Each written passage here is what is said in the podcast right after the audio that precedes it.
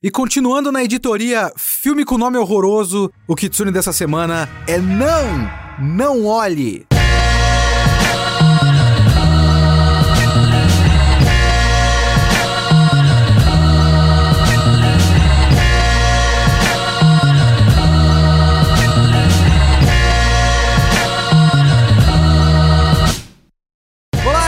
Leonardo Kitsune o Kitsune da Semana é o meu podcast semanal para eu falar do que eu quiser, do jeito que eu quiser, quando eu quiser. Toda semana tem uma review diferente, sempre uma review, sempre eu aqui sozinho falando de cinema, literatura, games muito raramente, anime, mangá, quadrinhos, etc. Se eu vi, se eu li, eu quero comentar, então é aqui que eu vou falar. Você pode comentar o podcast mandando um e-mail para mim, leo.kitsune@geekhere.com.br ou comentando no site geekhere.com.br ou assistindo às nossas lives toda terça-feira às 5 horas da tarde. Mudou o dia. Agora é terça-feira, é o Kitsune Day na Twitch da Geek Here. Tem o Terebi de tarde, o Kitsune da semana às 5, ok? Chega aí, vamos continuar o nosso podcast.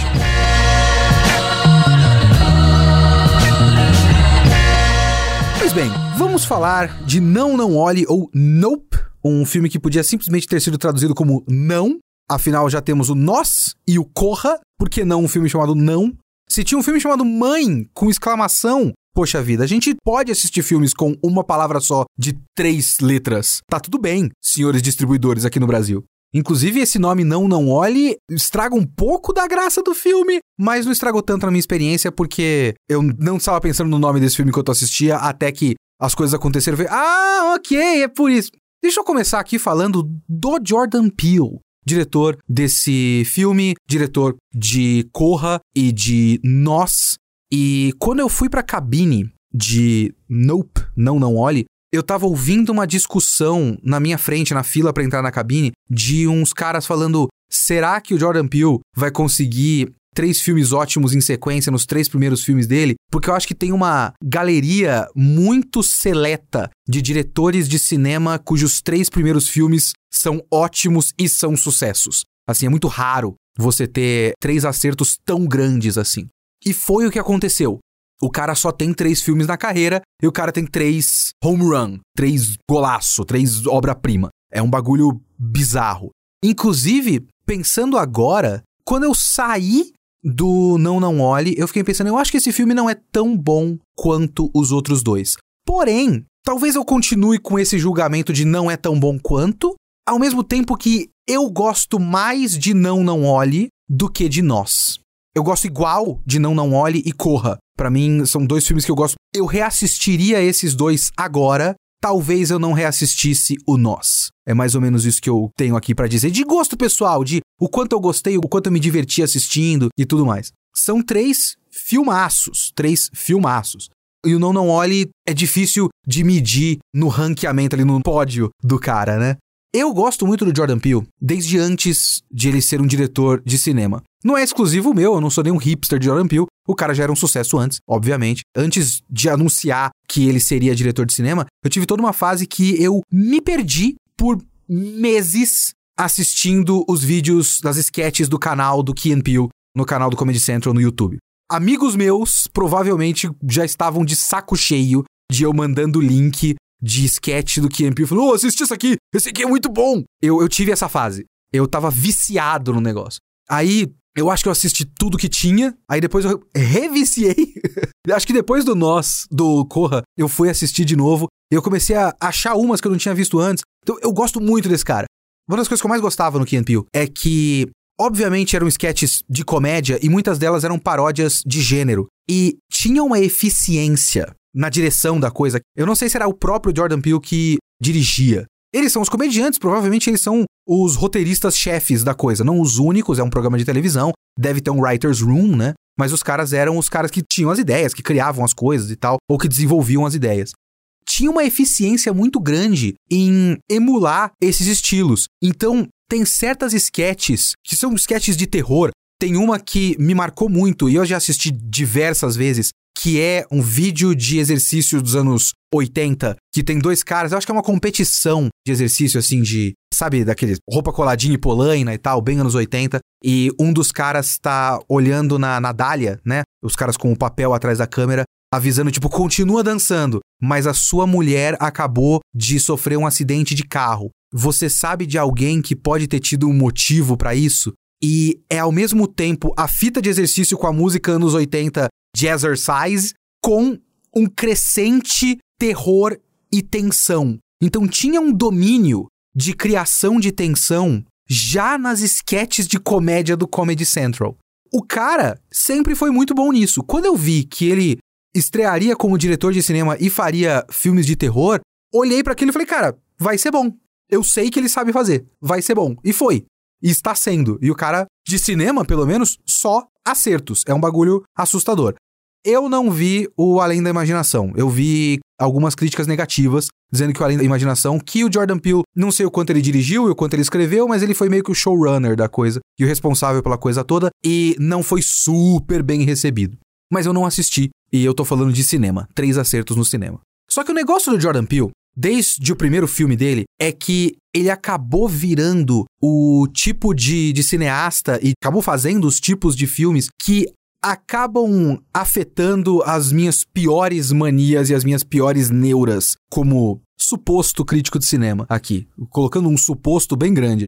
Porque é coisas que eu já discuti, por exemplo, na minha review do Farol, que é outro de outro cineasta que é bem desse estilo aí, Robert Eggers, né?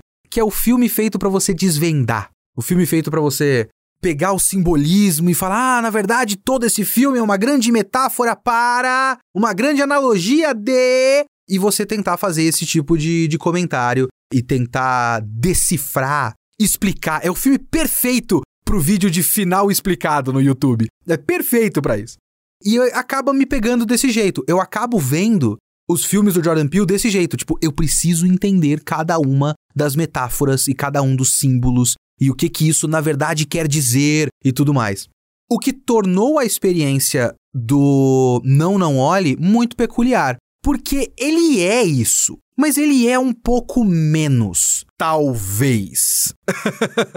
talvez. Eu vou até deixar duas coisas aqui para vocês. Eu vou deixar um asterisco que é Mandem seus e-mails para leo.kitsune.geekhere.com.br se você tiver pegado alguma interpretação que eu não peguei. Porque pode ter vários sentidos que eu não estou sacando aqui nessa review. E eu vou deixar uma outra coisa que é um link. Um texto do meu guru internetico distante, o Film Crit Hulk. No Patreon dele tem um texto sobre o Nope, sobre o Não Não Olhe. Um ótimo texto, como sempre, porque o Hulk é muito bom. Mas vamos lá, vamos falar do que, que é esse filme, afinal, porque eu só enrolei até agora. E já caímos num problema.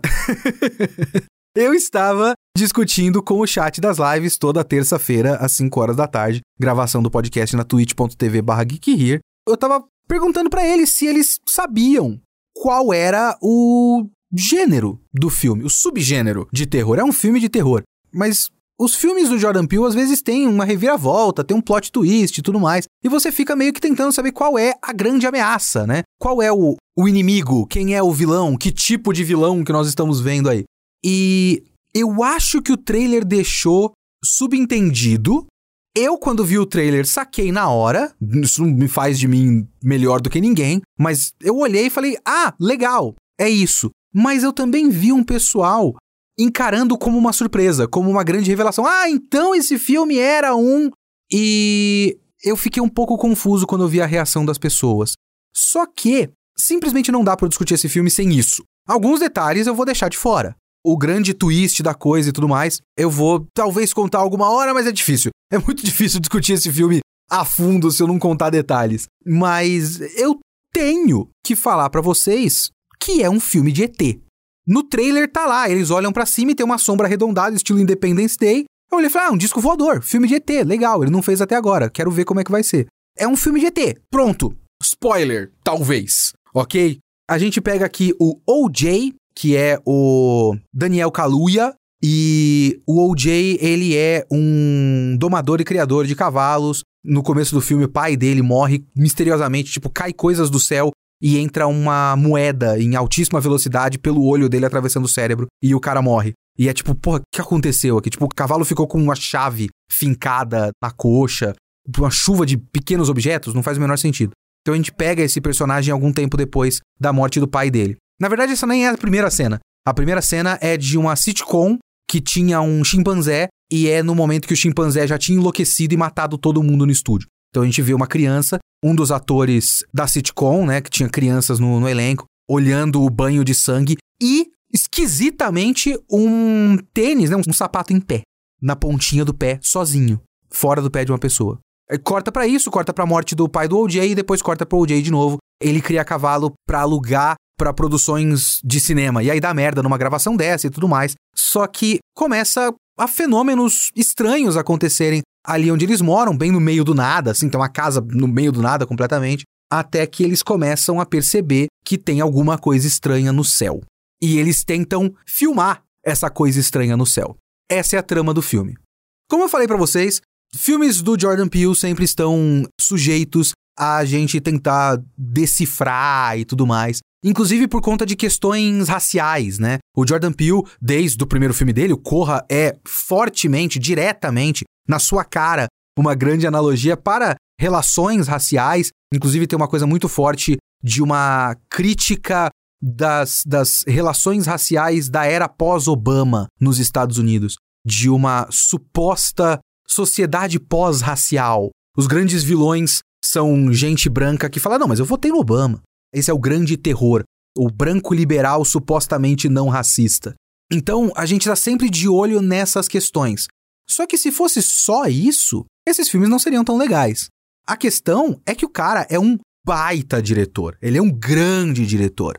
Ele é um cara que sabe enquadrar uma cena, um cara que sabe criar tensão e um cara que sabe criar um roteiro também. O texto dos filmes é bom, a estrutura dos filmes é boa. O cara sabe criar um bom filme de terror porque ele sabe criar tensão, criar uma sensação de eu não faço ideia do que está acontecendo, mas tudo isso é muito esquisito e eu preciso saber o que está acontecendo. Eu sou fã de Jordan Peele e eu não tenho nenhum interesse em filme de terror. Talvez esse seja o primeiro filme de terror aqui desse podcast. Se tem algum outro que se encaixa, alguém coloca O Farol como filme de terror, não sei. Eu acho que eu não falei de nenhum filme de terror até agora no podcast. E eu não tenho interesse nenhum. Eu bato o olho em filme de terror eu simplesmente não quero ver.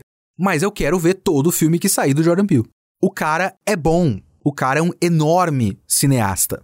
Então vamos para o que eu gostei desse filme. Porque tem uma coisa que anda sendo muito comentada sobre esse filme também, é que ele é um grande blockbuster de verão. Enquanto os outros filmes eram supostamente filmes cabeça, independente, alternativos, o que eu já não sou grande partidário dessa interpretação, mas dá para dizer porque ele acaba caindo naquela interpretação do filme de terror arte, que é uma grande tendência hoje. A Bruxa, Midsommar, essas coisas, Hereditário, que é o filme de terror que não é o jump scare, é o filme de terror arte. E os filmes do Jordan Peele se encaixam mais ou menos nisso. Esse filme é um filme muito mais Spielbergiano, digamos assim. Então ele é muito mais do que os outros filmes dele, um filme pipoca. E isso é um dos fatores que me fazem gostar muito desse filme. É um filme divertido, um filme Claro que sempre teve muito senso de humor nos filmes do Jordan Peele, que vem da veia cômica dele e tal. Por conta de ele ter domínio de timing, ele consegue fazer um bom filme de terror e fazer comédia. Inclusive, é uma das coisas que eu acho que as pessoas não entendem no final do Corra, que tem aquele cara que fica o tempo todo no telefone. É essa raiz dele, e é o fato de que dá para você conciliar as duas coisas. E é o fato de que tanto o, o susto, o grito do susto, quanto a risada são maneiras de aliviar a tensão, de soltar a tensão. São impulsos muito próximos uns dos outros, sabe? Então ele, ele, ele sabe brincar com isso. Agora, nesse filme, o que eu mais gosto dele é a, a estrutura da narrativa, sabe? É o fato de que ele dividiu esse filme mais ou menos em dois. E aí, a primeira metade desse filme é a melhor versão possível de tudo que não me interessa pessoalmente como gosto pessoal, que é um maravilhoso filme de terror ou um filme de suspense. Eu gosto de suspense, mas terrorzinho de monstro não é muito que me interessa. Mas ele faz isso muito bem. A segunda metade é uma coisa completamente diferente. E eu acho que deve ter pessoas por aí esperando outra coisa desse filme. E essa virada de paradigma, de estilo total, praticamente, desse filme, é o que me faz gostar ainda mais desse filme. Porque a segunda metade, ou o último terço, eu não, não consegui medir o tempo direito disso, mas eu vou dizer metade. A segunda metade desse filme é basicamente um heist movie. Tá ligado? Heist movie, filme de assalto. Eu adoro filme de assalto. Adoro filme de assalto. Eu já falei disso no podcast aqui antes. Sabe, 11 Homens e um Segredo. Eu gosto de todos os 11 Homens, 12 Homens, 13 Homens. Adoro esse filme. Eu não vi com o das mulheres, mas os, os três do Soderbergh eu gosto muito. Tem um filme do Spike Lee com o Denzel Washington, que se eu não me engano se chama Plano Perfeito, que é maravilhoso. Aquele filme que é um assalto com, acho que até o Mark Wahlberg, a Charlize Theron e uns Mini Cooper. Eu nunca lembro o nome desse filme, mas eu gosto muito desse filme. Eu gosto muito de filme de assalto.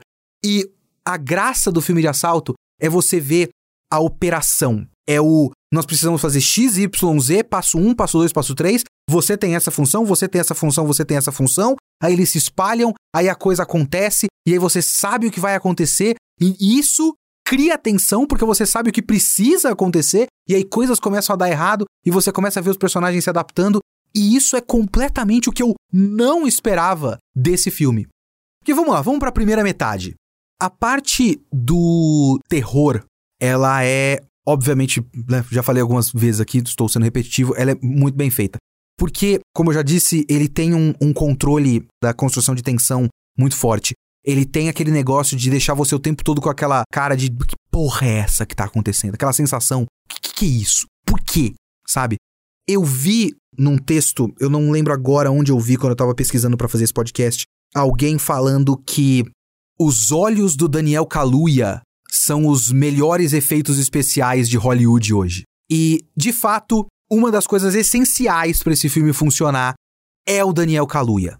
Porque ele faz um cara muito introspectivo, né? é um cara muito para dentro. Então, o fato de ele ter essa personalidade, ser colocado numa situação como ele foi colocado, uma situação de fenômenos esquisitos acontecendo, faz com que ele tome decisões que normalmente você não veria outros personagens tomarem. Ele não é o personagem que vê uma coisa esquisita e aí ele vai em direção à coisa esquisita. Apesar de ter as teorias, aí eu acho que não está exatamente confirmado, de que o Nope do título é Not of Planet Earth, ou seja, não é do planeta Terra, né? Tipo, seria uma, um acrônimo, uma sigla. Na prática, na prática, o Nope vem do personagem do Daniel Kaluuya, chama OJ.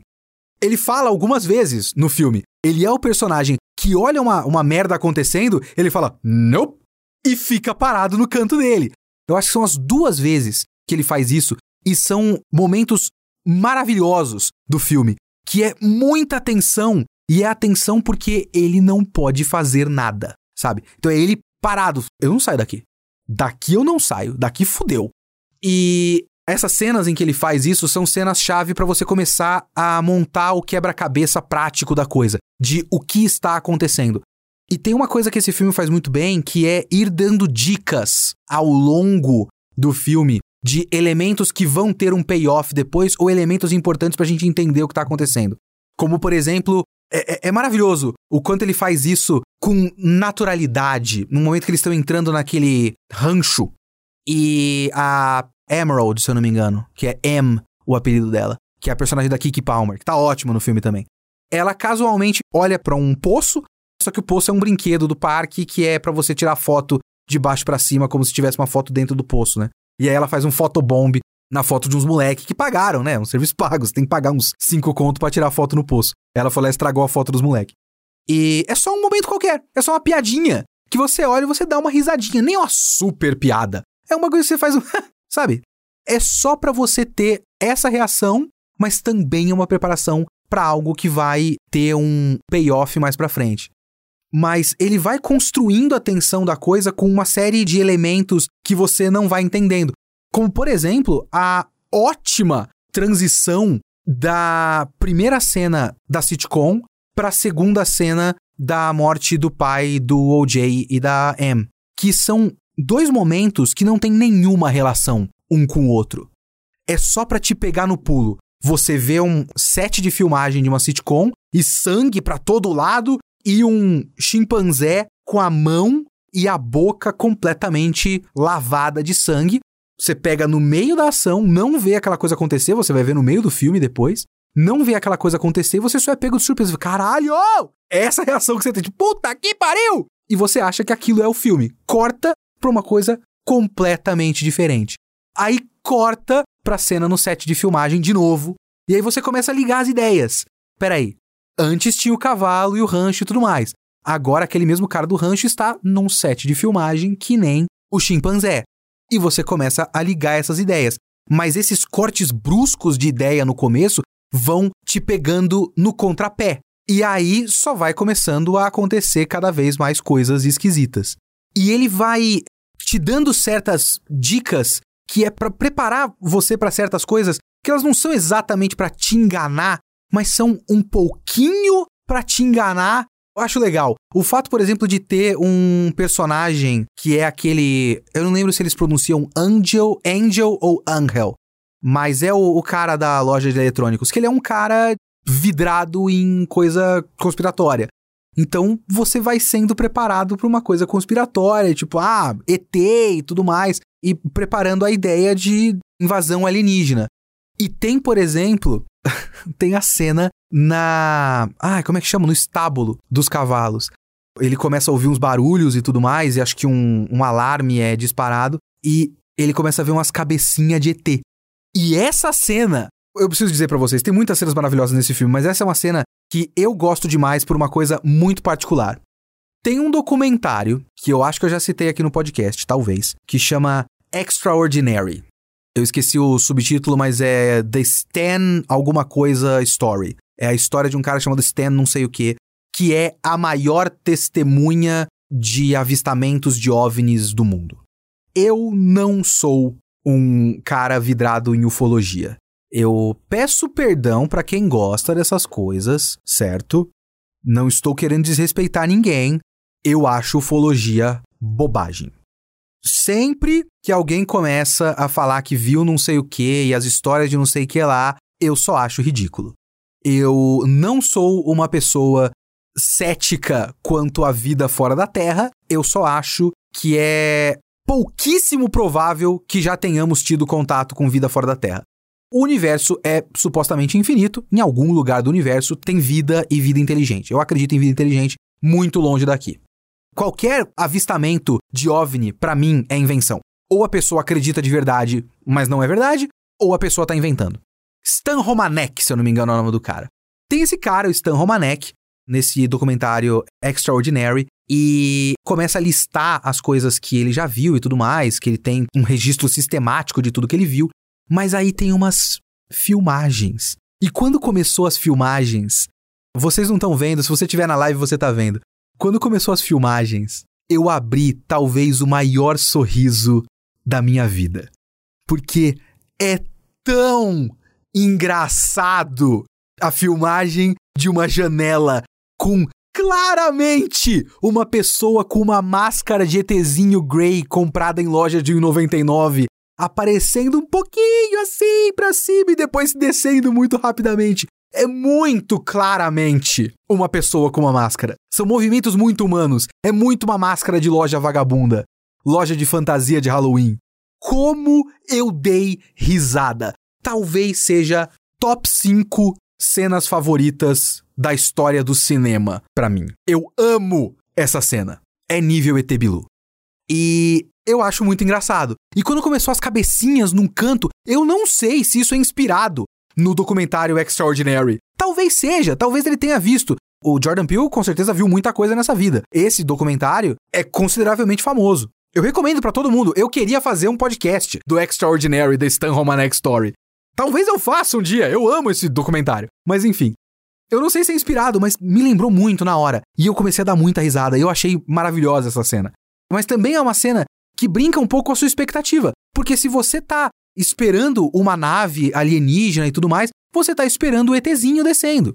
E aí, no fim das contas, não era ETzinho descendo e tudo mais. Então ele vai brincando com essas suas expectativas.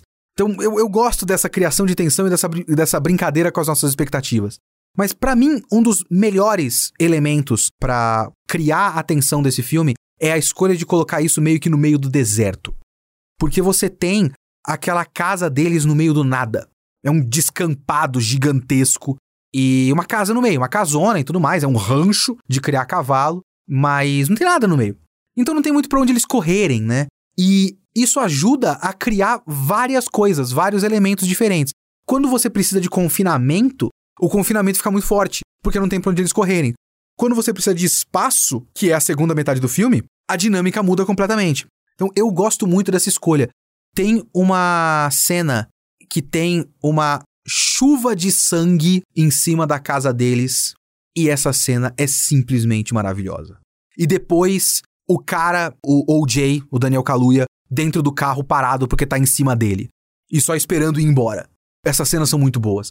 Essa sensação de isolamento, de falta de escolha. Eu acho que isso é uma das coisas que colocar esse filme no meio do deserto cria. É falta de escolha. O que, que a gente vai fazer? A gente não tem mais nada. Sabe? Não tem para onde correr, não tem para quem ligar. Inclusive, tem um, um bom recurso desse filme que corta um pouco aquele. Sabe, todo mundo fala que vários filmes de terror hoje não são mais possíveis simplesmente porque todo mundo tem celular na mão. E aí todo filme precisa de uma boa desculpa. E às vezes é uma desculpa muito sem vergonha de Ah, estou sem sinal! Esse filme usa essa desculpa de corte de sinal como parte vital, essencial da trama. E ficou bem melhor do que a média. Não é só uma desculpinha de uma cena para que aquela cena funcione. É parte de como a tensão deste filme é construída e como funciona a ameaça do filme. Agora, depois de um tempo, depois que a gente entende qual é a ameaça, é que o filme muda de paradigma e ele vira aquilo que eu chamei de, de heist movie, né? De filme de assalto. Não é, no caso, obviamente. Na prática, não é um filme de assalto porque eles não estão assaltando nada. Mas é uma operação. É uma operação de guerra, até. Obviamente, quando você assiste o filme, você vê a referência na sua cara. Muito bem feita, uma ótima cena. A referência a Akira. Tem lá Caneda Slide. Eu acho que talvez seja o primeiro Caneda Slide live action que eu já tenha visto. Porque tem muito Caneda Slide animado, mas esse é um Caneda Slide live action. Eu dar esse spoiler para vocês não vai tirar a graça de ver ao vivo, porque é maravilhoso, maravilhoso. Então o cara é talvez otaku, ele viu Akira. Mas aí eu vi os posts por aí falando: "Ah, os dois animes que serviram de inspiração para Não, não olhe". Dois animes? Porque eu meio que peguei o segundo mas eu não achei que fosse de verdade. Eu achei que fosse talvez coincidência. Não é nem tão próximo assim, é só uma semelhança distante. Até eu ver que existem declarações, até onde eu consegui apurar, do próprio Jordan Peele, de que, sim, é uma grande referência a Evangelion. Existe uma enorme referência a Evangelion, porque tudo volta para Evangelion Chaves e Racionais, como eu já falei para vocês. E tem, tem Evangelion lá. E aí eu vou parar por aqui, né? Parte da questão. Tem uma outra parte do Evangelion em Nope que me interessa muito. Várias das melhores partes de Evangelion são as partes em que a Nerve e a Misato e tudo mais criam operações e essas operações são tensas. E tem um anjo, é uma das melhores batalhas de anjo para mim, que é, se eu não me engano, o Zahakiel. Não se preocupem, eu sei, ok? Vamos deixar aqui subentendido, mas eu sei, pessoal. Tem um anjo que é o, se eu não me engano, chama Sarraquiel ou Zarraquiel, eu não lembro muito bem, que é um anjo que vai cair do céu. É isso. Então não é um anjo que vai bater neles com isso ou aquilo, não é aquele anjo do losango, a minha waifu do evangelho, o losango azul, que vai soltar um raio. É um bicho que tá em órbita da Terra, ele vai cair. Eles têm que impedir que caia. É aparentemente muito simples e o Hideaki Anno consegue um bagulho muito foda, que é fazer isso ser tenso toda a operação é: a gente não sabe onde ele vai cair, tem uma área provável, fica cada um de vocês em um canto. Quando a gente souber onde ele vai cair, vocês correm e aparam a queda dele. E isso é uma puta cena foda. E aí toca esta música do Evangelion.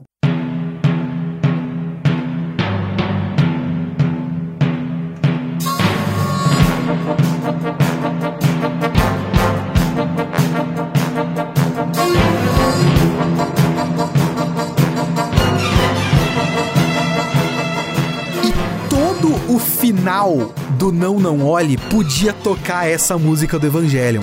Porque a gente vê os caras com todo o plano, não, vamos colocar vários daqueles João Bobo de posto de borracharia e tudo mais, em vários lugares aqui pra gente medir aonde que tá acabando energia, e aí você fica nesse canto com tal aparelho para você conseguir fazer tal coisa e tudo mais. E eu vou colocar essa roupa aqui, porque essa roupa vai fazer tal coisa, e ele sai nessa direção para atrair para essa direção e tudo mais. Toda essa operação de guerra muda completamente o paradigma desse filme. E aí, por mais que a gente tenha o medo porque boa parte da experiência do Não Não Olhe é uma experiência de medo. De não entender o que está acontecendo e de ficar tenso e com medo. Só que, depois de a gente entender qual é a ameaça, e isso é uma coisa muito legal para esse filme. Não é a grande revelação do final, nossa, então no fim das contas era isso. Não, a revelação era no meio. E aí depois que a gente tem a revelação e o twist, e ah, então na verdade era isso, aí tem todo um outro passo do filme. E é aí que a gente tem essa operação, que não é exatamente para derrotar a ameaça, mas é mais ou menos para derrotar a ameaça. E aí muda completamente o clima e para mim ganha mais uma camada, porque são dois tipos de tensão diferente. Você tem a tensão do medo e você tem a tensão do tomara que dê certo, que é aquela tensão típica de filme de assalto. A tensão típica do eu sei o que eles têm que fazer para isso aqui dar certo, mas eu tô vendo as coisas dar errado. Ah, meu Deus, tomara que eles consigam. Então, essa é uma das coisas que eu mais gosto nesse filme. Mas claro, não seria um filme de Jordan Peele se fosse só um filme bem feito. Esse é um filme com coisas a dizer.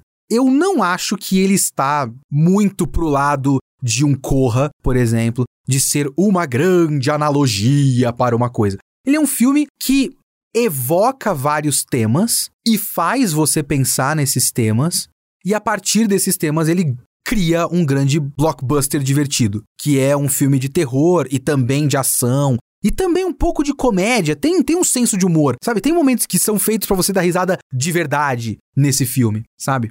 Porque esse filme é, antes de mais nada, né? Uma das primeiras coisas que a gente vê desse filme é que ele é um filme metalinguístico. Ele é um filme sobre cinema, sobre fazer filmes, sobre imagens, sobre olhar, veja bem.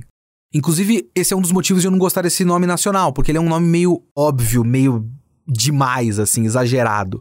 Porque eu gosto mais da sutileza do nope, que é uma maneira seca de falar não, porque se é um filme sobre olhar, mas também é um filme sobre não olhar. É um filme sobre o nosso impulso de olhar quando talvez a gente não devesse.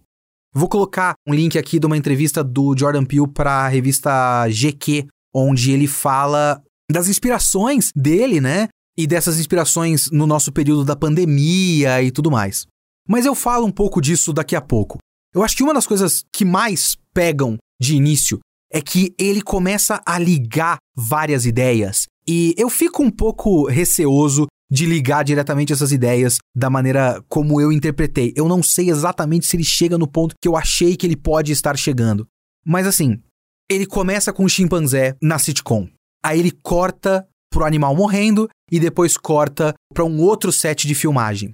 E o set de filmagem você tem um cavalo e o cara falando não olha para os olhos do cavalo, o cavalo vai ficar tenso e os caras vão lá e colocam um espelho na cara do cavalo, o cavalo obviamente fica tenso e foge do controle. E tudo isso junto do discurso da Kiki Palmer sobre aquele, acho que se chama Animal Locomotion. É um, um filme de uns dois segundos que é aparentemente a primeira vez que alguém colocou uma sequência de fotos uma depois da outra e criou um filme. É o primeiro filme de verdade, é o primeiro fotograma, eu acho que é isso que eles chamam. A primeira vez que eles colocaram imagens sequenciais, sequências de foto e criaram algo animado, algo em movimento. Que nem foi para fazer cinema, se eu não me engano, foi para estudar locomoção animal, de fato. Então você tem esse Animal Locomotion, que é a imagem de um cavaleiro montado num cavalo e o cavalo correndo. Esse cavaleiro é um homem negro. E eles falam, tipo, o cara que fez esse filme ficou famoso. Todo mundo sabe que é Edward Eobard, não sei o quê. O nome desse cara ficou famoso. O nome do cara no cavalo, não. É a primeira estrela de cinema da história é um homem negro e ninguém sabe quem é esse cara. Esse filme diz, né, coloca, né, ficcionalmente ali os personagens dizendo que é o antepassado deles, dos Haywood. Porque aquele cavalo é dos antepassados deles que já criavam cavalo. Eles são os Haywood que criam cavalos para Hollywood. Haywood Hollywood Horses, um negócio assim, o nome da empresa familiar deles. Então você começa a ligar essas ideias. Principalmente quando você chega naquela sequência com aquele personagem chamado Dupe, que é o Steve Yeun. Também uma ótima participação no filme. Eu pensei que seria mais longo, ele para de participar desse filme no meio. Hum, vamos deixar aqui no ar. Mas, o que, que é esse cara, esse personagem? É o moleque que fica vivo no incidente do sitcom. Um moleque chinês, descendente de chineses, que é parte do elenco da sitcom. Que parte da família é o chimpanzé chamado Gordy. E é muito bizarro quando você vê a relação desse moleque com esse evento. Por que que acontece? Ele viu, ele viu um monte de gente sendo destroçada na frente dele. Depois a gente vai ver que a menina da sitcom, que faz a irmãzinha dele, ela não morre, mas eu acho que o chimpanzé deve arrancar a pele do rosto dela e da mandíbula e tudo mais. E ela reaparece no filme com um véu na frente do rosto e os dentes todos à mostra e tudo mais. Eu vou dizer, inclusive, que eu tenho poucos medos desses medos meio irracionais, assim, de coisas da vida, sabe? Obviamente que a gente tem aqueles receios normais de eu não vou colocar a minha mão dentro da boca de um jacaré, porque eu não sou idiota. Mas eu tenho um medo meio irracional que é de chimpanzé. Por conta de uma matéria que eu vi, eu não sei onde, não sei em que lugar do mundo que isso aconteceu, mas é uma matéria que estava só falando sobre o quanto chimpanzés são fortes. Não sei se vocês já viram foto de braço de chimpanzé, ou então chimpanzé com pouco pelo. Os bichos são fortes pra caralho! Sabe, tórax torneado, bração, bíceps, os bichos são muito fortes. E a reportagem falava de um incidente que aconteceu de um chimpanzé que pegou as mãos de uma mulher e arrancou as mãos da mulher. Tipo, ele não quebrou, torceu, nada disso. Ele pegou a mão e arrancou pelo pulso. E a pessoa ficou com as duas mãos, cotoco, ali na altura do pulso, porque o, o chimpanzé com a força bruta, puxou, como se estivesse desencaixando a mão de um Lego, de um bonequinho de Lego. Quando eu li aquilo, subiu um arrepio na minha espinha. Eu falei, meu Deus do céu! Imagina, imagina um chimpanzé simplesmente pegar no seu braço e tuc, ele arrancou a sua mão. Quando eu olhei aquilo e eu vi o chimpanzé matando todo mundo, aquilo foi um bagulho possível para mim. Foi um bagulho que eu olhei e falei, puta que pariu, como é que vocês colocam um chimpanzé no set de filmagem com tanta luz assim e, e, espera que nada aconteça. É lógico que ele pode matar todo mundo do nada. E foi isso que aconteceu. Acho que estoura uma bexiga. Era uma. O episódio tinha uma festa de aniversário para o chimpanzé, estoura uma bexiga e ele dá um estalo e mata todo mundo. Menos o moleque e a menina. Ou seja, é um banho de sangue que foi mais ou menos acobertado pela mídia, mas também foi fetichizado pela mídia. O cara que passou por essa experiência, que viu depois o chimpanzé tomando um tiro na cabeça na frente dele, sendo sacrificado por pessoas depois de matar todo mundo, ele criou um pequeno museu particular para o chimpanzé e para o incidente do Gord, do qual ele fez parte. Então, ele trabalhou esse trauma de uma maneira muito esquisita. Ele trabalhou esse trauma de uma maneira meio fetichizada. E aí você começa a ligar essas ideias principalmente com a ideia de como a gente trata animais e de como a gente até trata monstros de filme de terror, de certa forma. Tem, por exemplo, aquele diretor de fotografia que eles chamam para trama final do filme, que é obcecado em ficar vendo imagens de animais caçando na natureza, coisa que eu gosto de fazer. Só que às vezes eu fico pensando, enquanto eu estou assistindo coisas tipo Animal Planet, eu gosto muito de documentário de animais caçando, que eu tô meio que transformando esse animal num monstro e curtindo a carnificina. É lógico que eu sei, eu sei, que é só uma coisa natural. Animais comem outros animais, é normal. Eu gosto muito de ver vídeo de guepardo correndo e caçando gazela na África. Eu acho muito da hora. Mas existe um aspecto disso que é só o normal, animais caçando, e existe um outro aspecto que é, caralho, que legal, ela mordeu o pescoço, bicho, sabe? Existe um pouco isso. E existe a gente passar essa fetichização pela maneira como a gente dirige esses documentários animais, colocando música de tensão e tudo mais, como se fosse um, um, filme ficcional, quando na verdade é só uma filmagem de uma coisa que acontece todo dia na selva. E como a gente transfere um pouco dessa linguagem de terror, essa linguagem de monstro para os animais, e também de todo um histórico de maus tratos e de conflitos éticos que a gente tem da nossa relação de colocar animais na tela para filmes de ficção.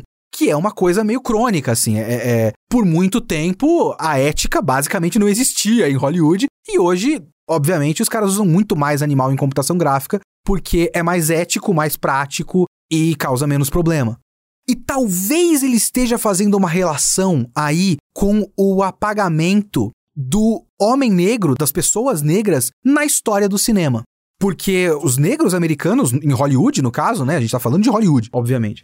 Eles tiveram que brigar para ocupar espaços. Os filmes do Jordan Peele são importantíssimos nisso. Todos eles são produzidos, protagonizados e co-protagonizados e tudo mais por personagens negros. Filmes de terror protagonizados por personagens negros. Existe até a, aquela questão crônica, histórica, documentada de o filme de terror que tem tipo uma pessoa negra e essa pessoa negra é morta no meio do filme, quase que inevitavelmente. Enquanto os filmes do Jordan Peele não são isso, porque eles são protagonizados por homens e mulheres e personagens negros. Então eles vão até o final do filme, inevitavelmente. E eles são protagonistas, então são espaços sendo ocupados. Então você tem esse primeiro comentário de a primeira estrela do cinema era um homem negro que a gente não sabe quem é. E que não ganhou a fama, não tem estátua, não tem estrela no, no calçadão da fama de Hollywood, tem nada disso. Talvez ele esteja fazendo uma relação de uma coisa com a outra. Não sei, porque o negro, ele foi animalizado por cineastas brancos por um bom tempo em Hollywood. Tipo, tem aquele filme, é o, o Nascimento de uma Nação, eu não sei se foi Nascimento ou Criação, não sei, é o Birth of a Nation, que me deu um choque quando eu descobri isso. Porque eu ouvia por muito tempo, sem pesquisar mais a fundo, que Birth of a Nation, do diretor Whatever lá, é um dos, se não o filme mais importante da história de Hollywood. Porque ele criou várias linguagens do cinema e tudo mais. E de fato parece que é isso. Acho que se você der uma pesquisada um pouco a mais, você vê que várias das coisas que ele começou a usar naquele filme já estavam sendo usadas antes, mas talvez não tão bem, e talvez esse filme só tenha usado melhor e popularizado certas coisas. E coisas simples, tipo coisas muito simples. Coisas do tipo você filmar o rosto de um personagem e cortar para um outro plano que é a coisa que esse personagem está olhando e cortar para o rosto dele de novo.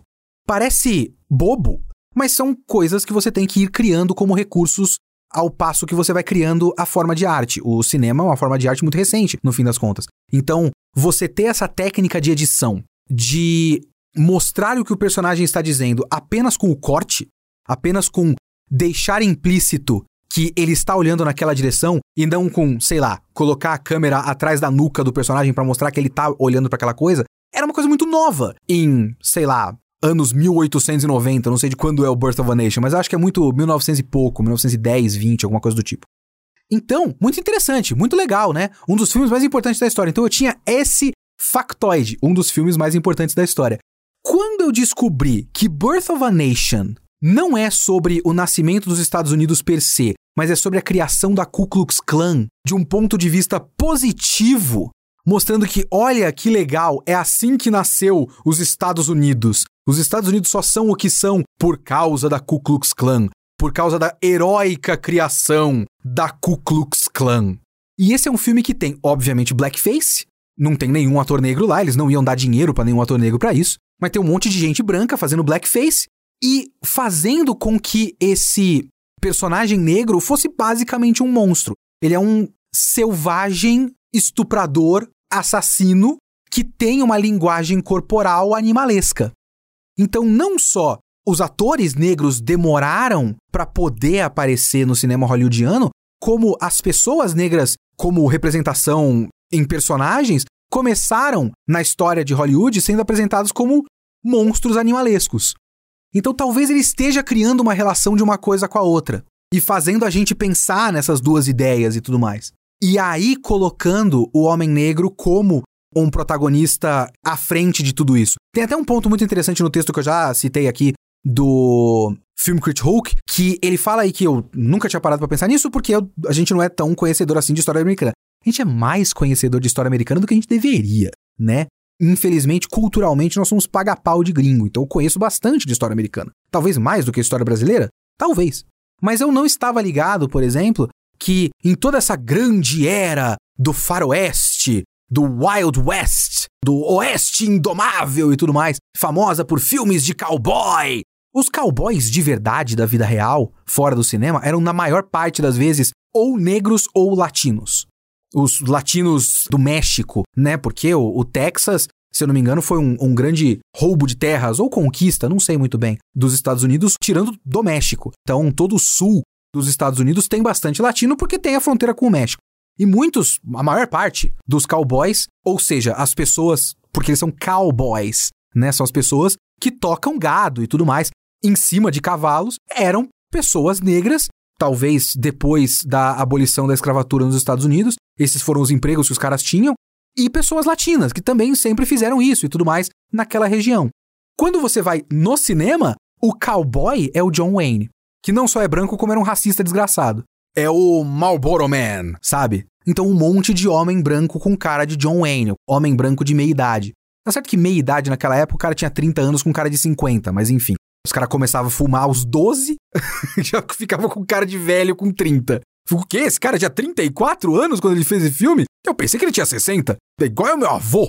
Mas enfim, era um monte de homem branco nesses filmes de faroeste. O grande sinônimo de masculinidade. O tipo de masculinidade que os Estados Unidos criaram através do cinema é uma farsa, no fim das contas. E é uma farsa que apaga o homem negro. E tem um pouco dessa reivindicação através de colocar o OJ, o Daniel Kaluuya, como um homem negro em cima de um cavalo. Heroicamente em cima de um cavalo. Inclusive, eu gosto muito de um detalhe que ele tá. Agora eu não lembro se é laranja ou verde. Mas ele tá com um moletom da produção do Escorpião Rei. É muito maravilhoso essa parte, porque isso é uma coisa que é só uma piadinha, é mais uma dessas, né? É uma piadinha que ele jogou no meio do filme, mas que depois vai ser extremamente importante para a conclusão do filme. O fato de ele ter um moletom da equipe da produção do Escorpião Rei, porque eles venderam os cavalos, ou alugaram os cavalos para a produção do Escorpião Rei. Então eu gosto muito do fato de que ele é um cowboy, mas ele também é um cowboy do jeito de verdade.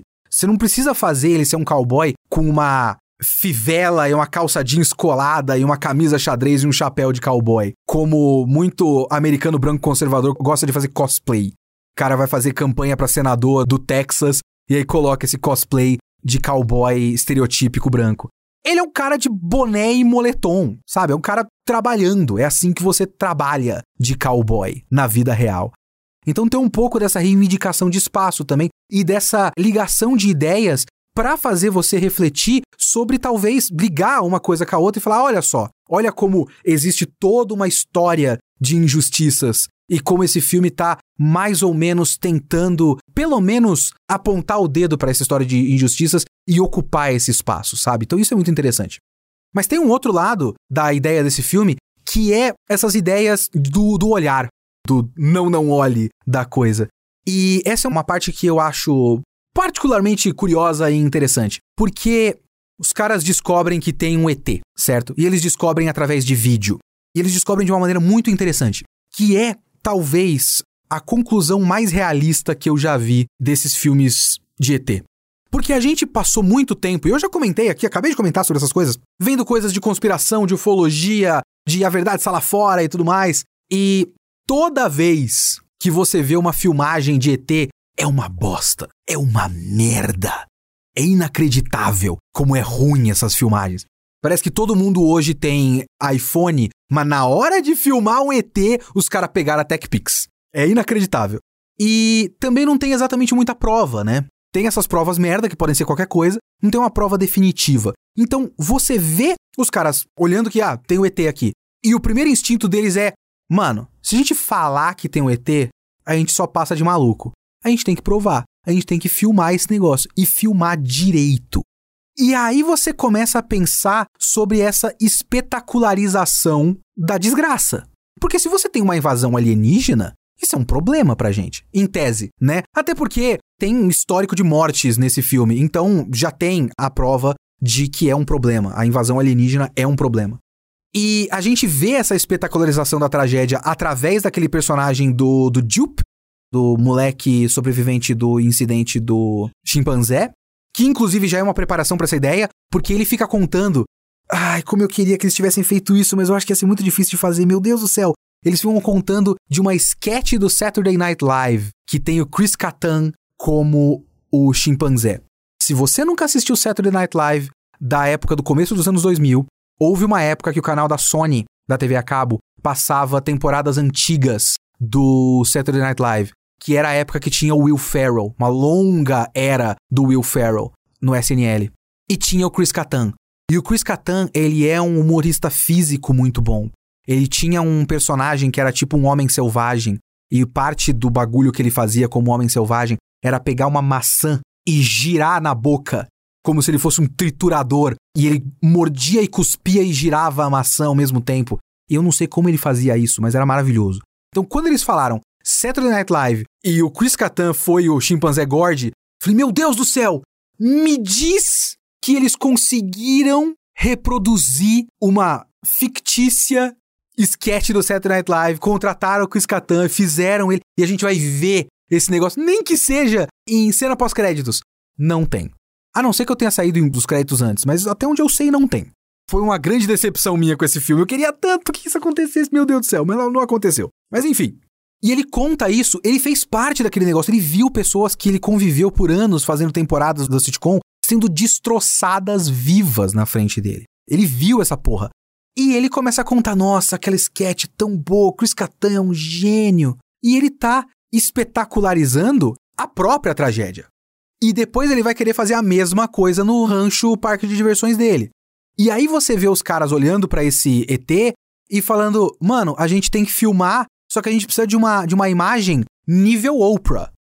Eles repetem a ideia da Oprah várias vezes, que é a ideia de uma coisa só aconteceu de verdade quando ela passou pelo maior programa da televisão americana, que é a Oprah Winfrey. Então a gente precisa de um bagulho que a gente consiga ser chamado para Oprah para provar que esse negócio existe de verdade. Porque ao mesmo tempo que isso é uma banalização da coisa, porque eles estão atrás de fama, principalmente a personagem da Kiki Palmer, a Emerald. Ela está atrás de fama faz tempo, desde o começo do filme. Existe ela aí atrás de fama, mas também existe só a parte prática, do tipo, a gente precisa de uma imagem numa qualidade suficiente para ser levado a sério pelas pessoas, para poder provar que isso existe. E eu acho que isso faz total sentido. Eu acho que isso é um, um instinto meio, meio normal, sabe?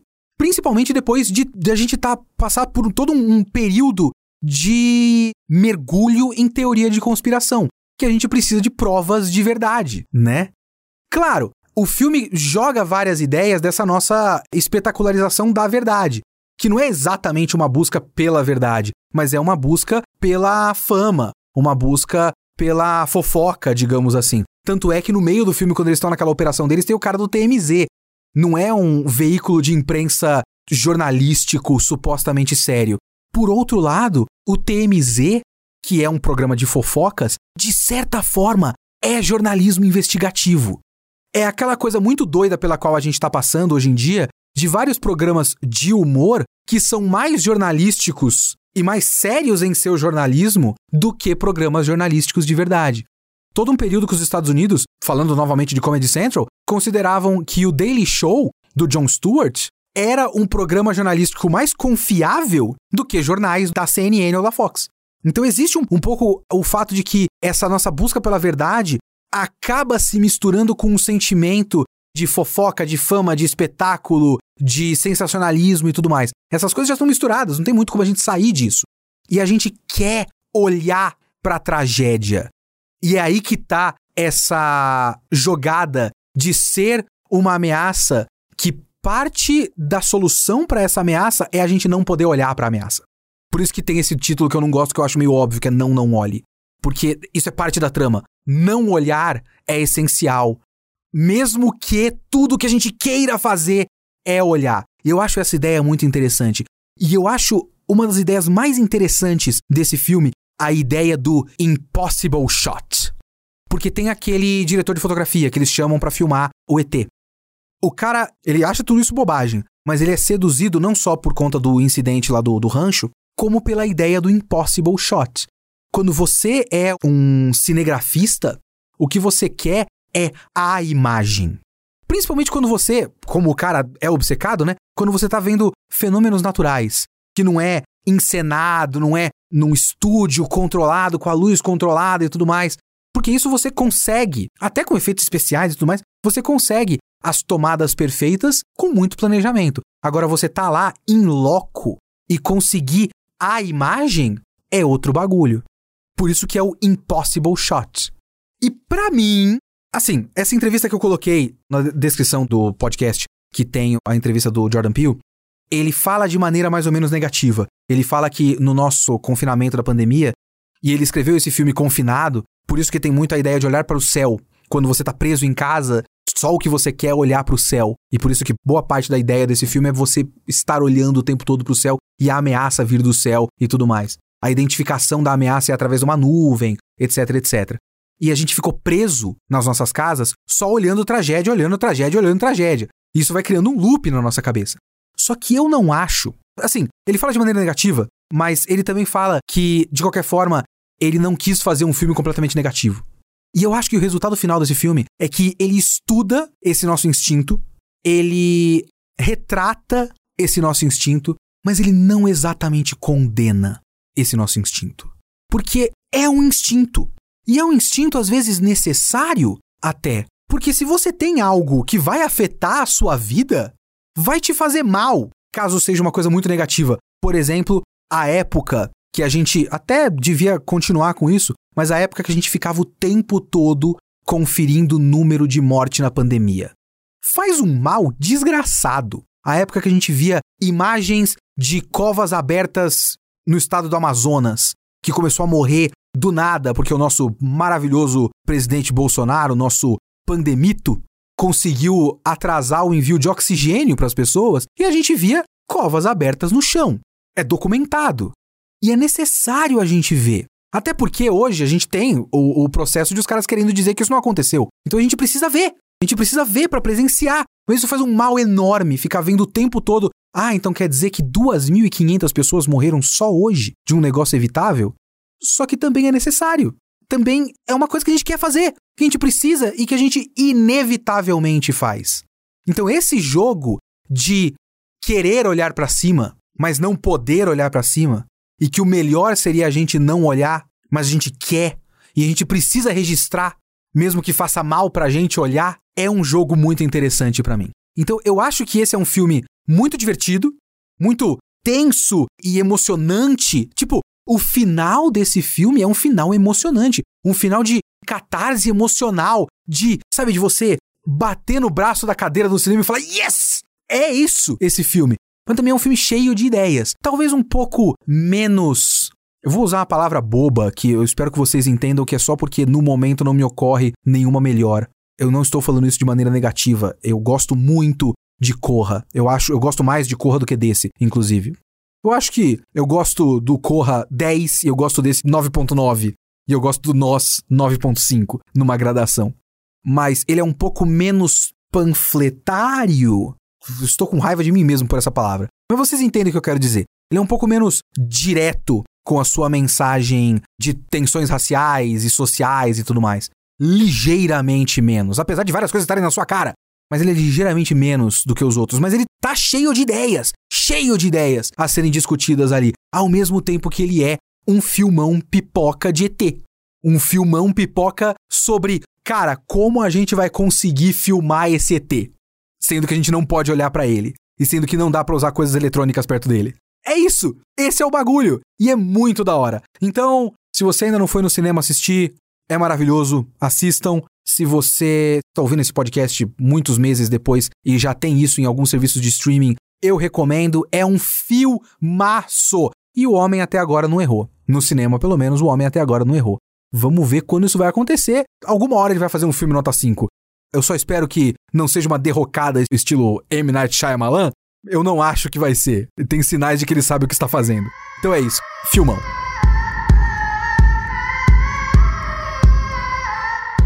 Pois bem, vamos para os e-mails e comentários do Kitsune da semana passada sobre o Dragon Ball Super Super Super. Eu vou começar o e-mail aqui por uma pessoa que já começa com disclaimer: inventa um nome para mim, se possível. Eu não vou falar o nome real da pessoa. Vamos, vamos chamar aqui de Trunks do Futuro, que é muito cool. Então, você que mandou e-mail, você tem o cabelo repartido roxo e tem uma jaquetinha jeans cropped. Muito da hora.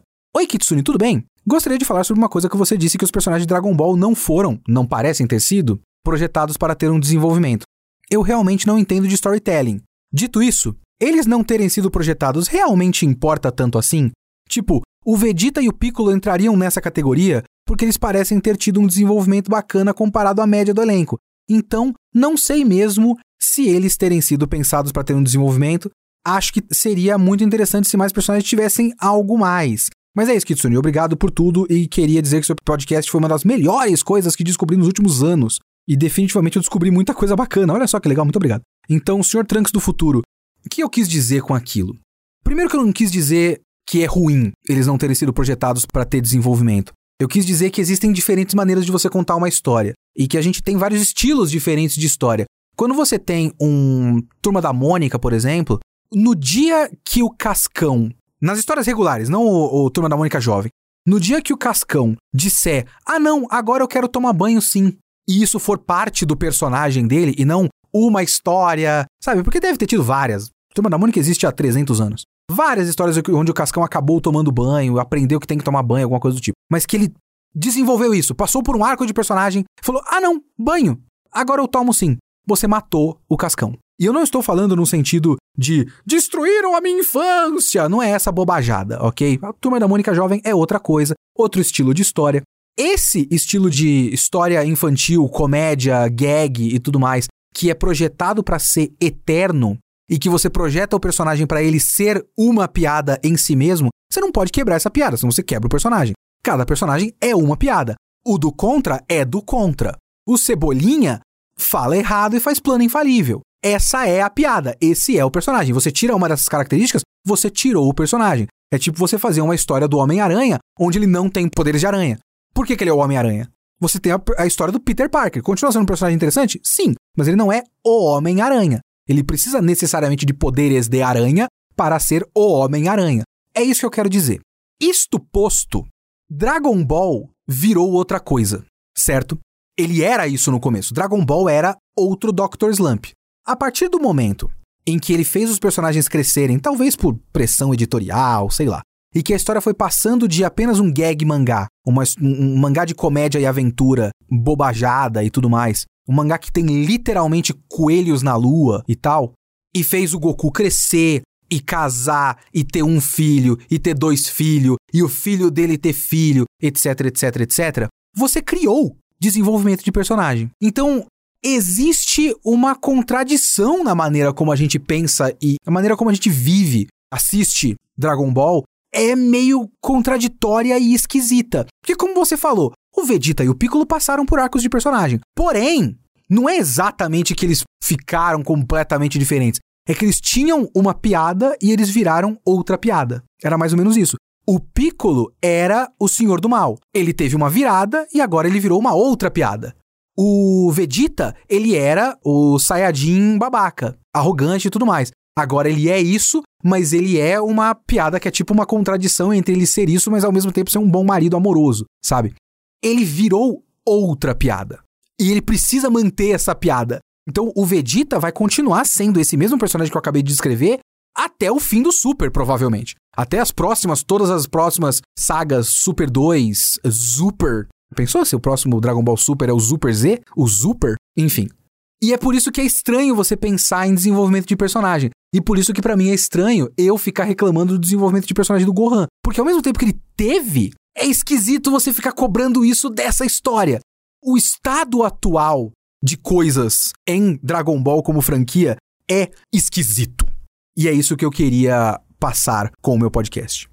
Eu recebi um e-mail aqui do Diego Castro, 27 anos, Fortaleza. Oi, Kitsune, tudo bem? Há quanto tempo? Diego é meu truta, truta de internet, editor de vídeos. Diego, abraço para você, mano. Vou falar uma coisa que eu venho pensando há algum tempo. O e-mail do, do Diego é gigantesco. É o que eu vejo algumas pessoas mais fãs de Dragon Ball do que eu falarem, porém, pelo visto, não é muito popular. Vou tentar passar essa mensagem mesmo assim. Dragon Ball pros otakus é a nossa pequena sereia? Eu preciso ler esse e-mail até o fim agora. Vamos lá.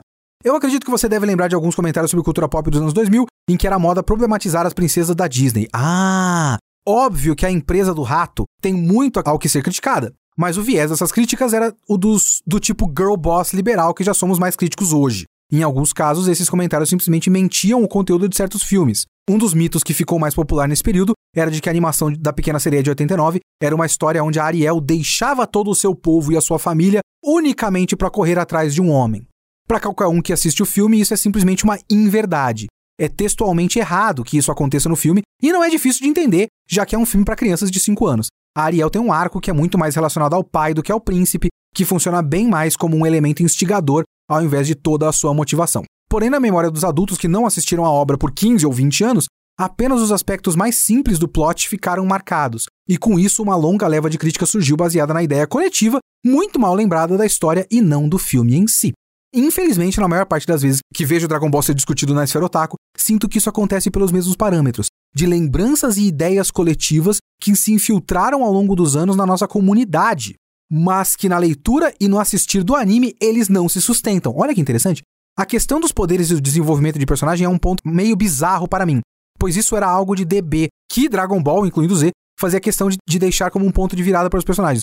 O Vegeta luta intensamente para conseguir se tornar um Super Saiyajin na saga Freeza e falha, tendo que engolir seu orgulho e pedir ajuda para aquele que mais desprezava, o Goku. Goku só conseguiu se tornar Super Saiyajin depois que teve o seu melhor amigo morto na sua frente, em um momento onde não se sabia se seria possível revivê-lo novamente o que muda a sua atitude quando ele encara a luta contra o Freeza. Vegeta se transforma no Super Saiyajin na Saga do Céu e é humilhado pelo Android 18 mesmo assim, marcando mais um ponto baixo pro personagem que vai culminar com o ressentimento dele na Saga do Majin Buu, onde abre brecha para ele ser controlado. O Gohan só vira Super Saiyajin 2 depois de ter a revelação de que sim, é moral bater em genocida, o que é uma mudança na forma ingênua que ele vê o mundo, que é algo muito mais relacionado a um pacifismo radical em uma situação de violência extrema, do que um recalque de pai que quer que o filho só siga o mesmo caminho que ele, como no filme. Na própria saga do Majin Buu, onde as transformações já estavam virando um trope, tem a introdução da fusão e de como isso completa o arco de amizade de Goku e Vegeta no final da série. Óbvio que um drama de personagem profundo nunca foi prioridade para a série, e ela tem sim o seu meio particular de passar isso em uma história de luta comparado ao que veio depois. Enquanto a maioria do elenco de várias séries posteriores é obrigada a lutar por conta de um ambiente hostil, um grupo vilão ou uma ameaça da natureza, os personagens de Dragon Ball são, em essência, lutadores e a luta é uma forma de expressar quem eles são. Eles lutariam mesmo se não tivessem ameaça. Então, os atos de porradaria acabam sendo uma extensão de suas personalidades e nem sempre um ato como significado moral. As lutas e conflitos internos são encarados de forma mais semelhante aos que acontecem em séries de esporte do que em histórias épicas de salvar o mundo, onde um guerreiro, através de sua moral e filosofia X, luta contra o vilão com moral e filosofia Y e vence. Mas isso não significa que esses momentos de storytelling, caracterização e arcos de personagem não existam. Eles são, inclusive, a base para que momentos de luta tenham seu peso e brilhem. Porém, me parece que muita gente não quer encarar Dragon Ball pela perspectiva de Dragon Ball, ignorando todo o momento da série que não fornece dramaticidade de forma tradicional, o que reduz a discussão de a série a apenas os seus elementos de espetáculo. O espetáculo é parte da série, sim, desde sempre, mas Dragon Ball é a única obra de sua magnitude e influência que eu vejo considerarem bobo pensar sobre a sua narrativa. Olha só, tá me criticando aí com razão. E eu juro, eu entendo o que você fala, porque mesmo escrevendo esse e-mail, eu fugir de às vezes ter essa mesma sensação, mas também não consigo deixar de pensar em como é absurdo um clássico da cultura mundial ser tratado de forma tão incuriosa por todo mundo, ser considerado indigno de reflexão de forma tautológica, que há alguém discutindo uma das franquias mais influentes da história tenha que pensar se é bobo falar de alguém além da nova cor de cabelo de um personagem. Enfim, o que eu queria falar então é que você está certo de pensar sobre todas as dúvidas que teve no podcast.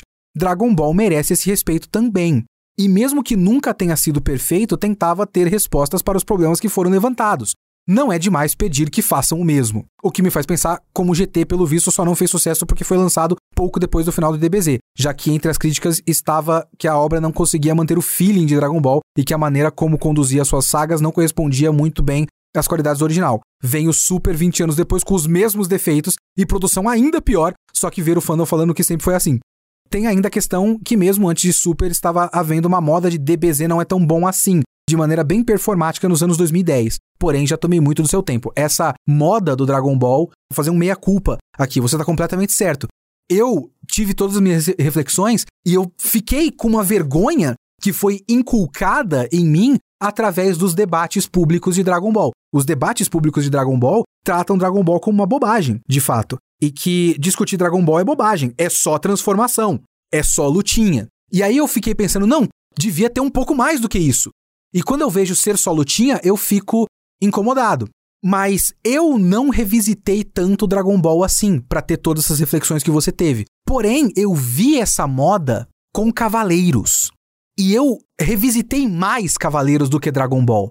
E eu vejo a moda de imediatamente falar Cavaleiros é um lixo, e aí a moda subsequente de todos os spin-offs de Cavaleiros são melhores, e eu fico com raiva, porque eu acho que Cavaleiros é mais do que dão crédito para ele, sabe?